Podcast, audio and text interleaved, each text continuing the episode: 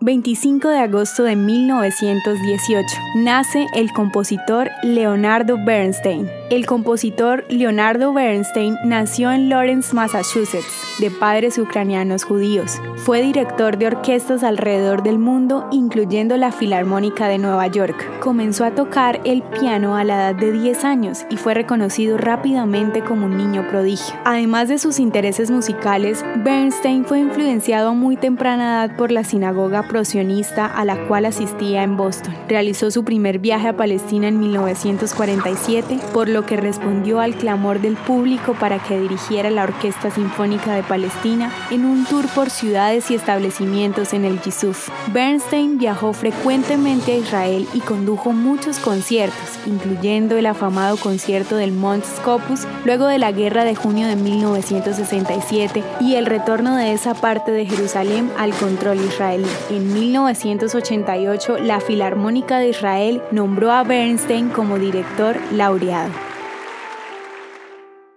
¿Te gustaría recibir estos audios en tu WhatsApp? Compartimos nuevos episodios todos los días. Suscríbete sin costo alguno ingresando a www.hoyenlahistoriadeisrael.com. Este proyecto es realizado por Philos Project. El contenido original de Hoy en la Historia de Israel fue provisto por el Centro para la Educación sobre Israel.